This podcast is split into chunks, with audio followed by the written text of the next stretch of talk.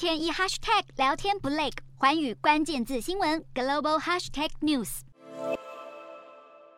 交响乐声响起，美国总统拜登与副总统贺锦丽缓步走向演讲台，向台下观众挥手致意。两人同框现身，为的就是要为这次其中选举最关键战区宾州的民主党候选人站台。